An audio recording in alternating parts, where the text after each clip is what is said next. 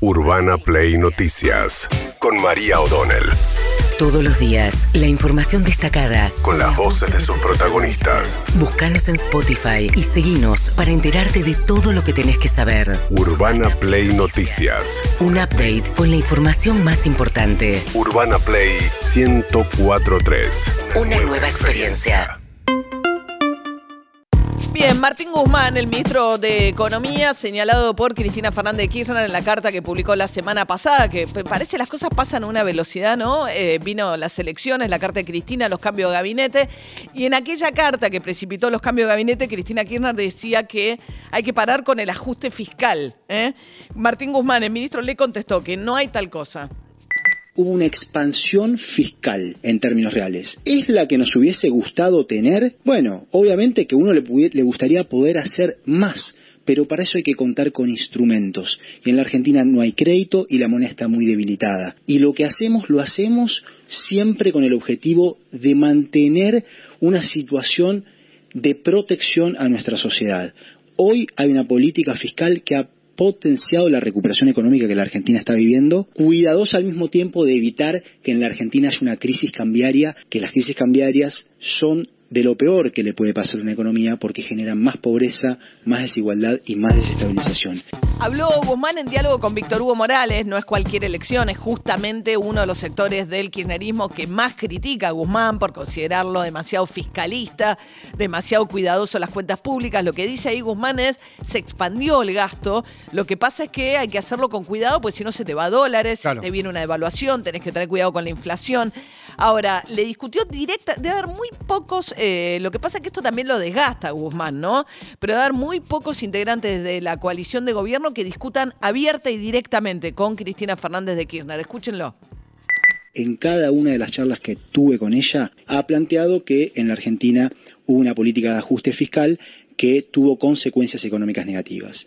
Yo lo que planteo es, en ningún momento hubo un ajuste fiscal, hubo una reducción del déficit, que es distinto, que es distinto. No es lo mismo un ajuste fiscal que una reducción del déficit. Hubo una política fiscal expansiva.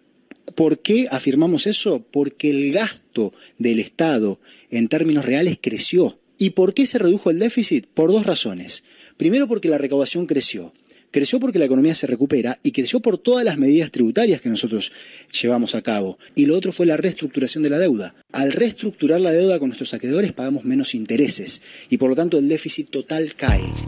Claro, lo que está diciendo es Cristina Kirchner saca la conclusión equivocada cuando mira que el déficit se, eh, se, reduce y dice esto es porque el Estado está invirtiendo menos, está gastando menos en prestaciones sociales, etc. Él dice no, lo que pasó fue que nuestros ingresos aumentaron. Tenemos más ingresos porque hubo un impuesto a la riqueza, porque las exportaciones volaron este año de la mano, sobre todo las exportaciones del campo. Entonces él dice, gastamos más y pudimos bajar el déficit porque aumentamos nuestros ingresos.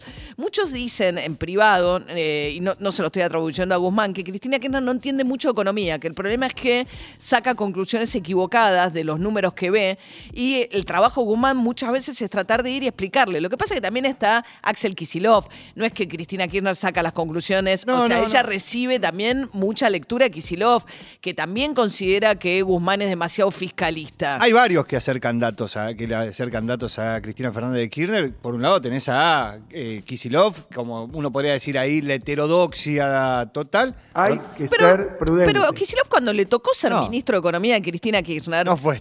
No fue, o sea, fue mucho más parecido a lo de Guzmán, de todos los ministros que tuvo Cristina Kirchner, sobre todo sobre el, final de, digamos, la, última etapa del kirchnerismo, fue el que salió a hacer el acuerdo con el Club de París, devaluó la moneda, digamos, fue el que buscó muchas de las medidas que está haciendo Guzmán. No, obviamente, pero yo lo que digo es también Cristina recibe informes que escriben este, economistas de los que uno dice, bueno, son de la City. Son ah, sí, Redrado, por ejemplo. conversa con Martín Redrado, conversa claro. con Martín Redrado, digo, ¿no? Claro. No es que solamente escuche una cosa. Y sin embargo, ella misma en la, en la carta me dicen, me dicen que no es así. Me dicen que no es así. Me dicen que no es así, en las discusiones que tiene con claro, Guzmán. Hermano. Hermano, bien. Cristina Kirchner había dicho aceleren. lo que sí le concedió Guzmán es que hay una ejecución del gasto que viene un poco demorada. Y hay cuestiones en la carta en las que por supuesto estamos de acuerdo. Por ejemplo, no se pudo ejecutar todo el gasto de capital. Y eso hay que ir mejorándolo. La verdad, si se podrían haber implementado ciertas medidas antes, y tal vez sí, y es muy importante escuchar, prestar atención, también prestar atención al resultado de las urnas. Yo creo que algunas hoy nos damos cuenta de que sí y esas son las cuestiones que tenemos que corregir.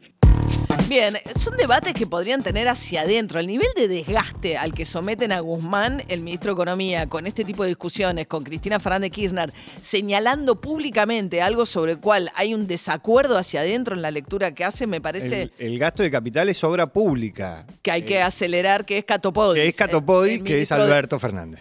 Muy bien, mientras tanto, Alberto Fernández ayer inaugurando una universidad de medicina en José Cepaz, el corazón de eh, lo más pobre del conurbano bonaerense en el noroeste del conurbano, ¿no? Decía lo siguiente junto al intendente Mario Ishi. Vamos a poner de pie a la Argentina. Vamos a trabajar incansablemente para que cada argentino, para que cada argentina recupere su trabajo. Vamos a trabajar incansablemente que esa deuda maldita que nos han dejado, que el año que viene nos obliga a pagar 19 mil millones de dólares, no nos condicione a crecer. Vamos a trabajar por el crecimiento, vamos a trabajar por la dignidad. Bien, eso decía Alberto Fernández y Mario Ishi a su lado eh, dijo lo siguiente.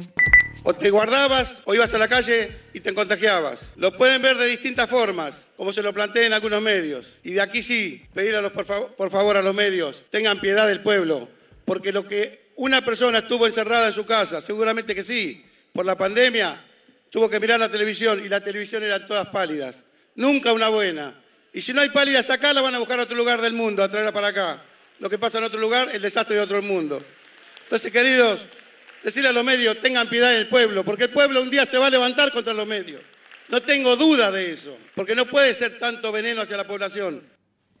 ¿Cómo se levantaría el pueblo contra los medios, no? Eh, a mí me da miedo salir hoy de acá y que me digan, hiciste algo mal. Me levanto en contra tuyo. Bien, eso era Mario Ishi. Después fue repudiado por las asociaciones propietarias de medios de comunicación, estos dichos del intendente José Cepaz.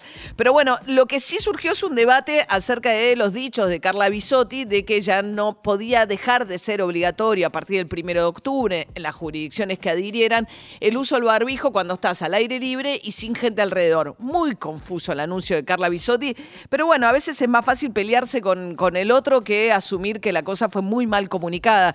La ciudad de Buenos Aires ya dijo que no va a eh, seguir esta recomendación hasta tanto no eh, tenga el 70% de la población vacunada con dos dosis. Fernán Quiroz, el ministro de Salud.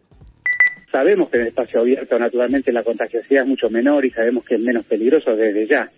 Pero también hay, eh, digamos, nosotros en la ciudad eh, pretendemos llegar al 70% de vacunación con dos dosis antes de tomar medidas que luego se amplifican, porque naturalmente el barbijo, eh, digamos, el uso del barbijo en el espacio público también se vincula con el espacio público donde se, donde se agrupa gente, se vincula con el uso del barbijo en, el transporte público, se vincula con el barbijo en los espacios cerrados.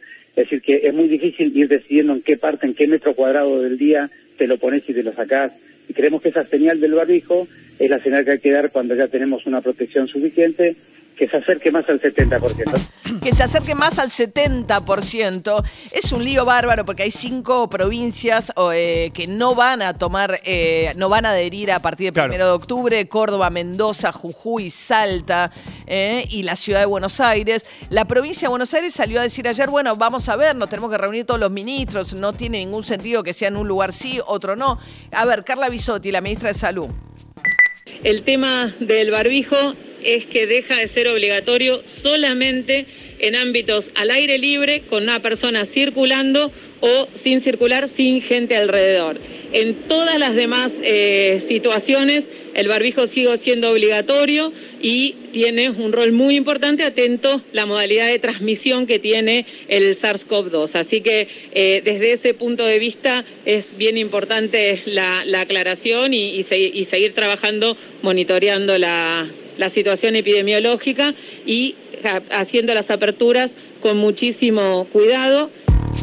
Bueno, eh, muy confuso realmente el No anuncio. confundamos a la gente a la hora de dar información porque es muy importante. Totalmente. Así Sí, que- María, y te digo algo, que genera un problema de convivencia social, este- es que este tipo de anuncio justo no esté claro, porque yo me peleo con alguien por la calle y me dice, ah, bueno, pero vos no estabas cerca hace un minuto, ahora lo estás. Sí, y también ya no se tienen que usar, o sea, hay mucha confusión, o sea, la gente cree que ya no hay que usar más barbijo. eh, Vamos a estar peleando todas las veredas. Toda la vereda. Por ahora sigamos como estamos. Urbana Play Noticias.